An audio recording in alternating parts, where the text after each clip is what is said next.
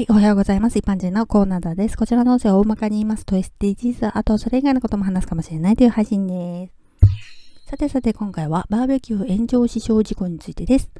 先月、福岡県にある専門学校がバーベキューをしていて、男子生徒4名が火傷を負って、うち1名が死亡した事件がありました。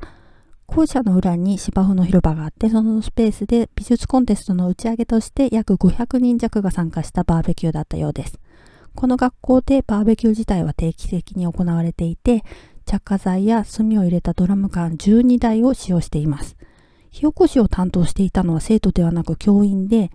短時間で焼くために火がつきやすいように消毒用アルコールをってことで、まず理事長が入れ出した。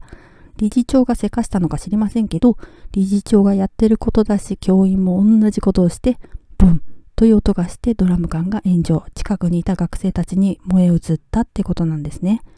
アルコールを入れたのはこの日が初めてっていうことなんですけれども、新型コロナウイルスの影響で消毒をすることが当たり前になっていて、アルコール消毒液が身近に置いてあるからこそ使ってしまったんでしょうね。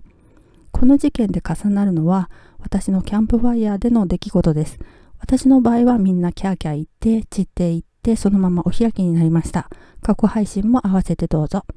最近キャンプ流行ってますけど、手っ取り早く火を起こそうとして同じことをしないようにね。ではでは今回はこの辺で次回もお楽しみにまた聞いてくださいね。ではまた。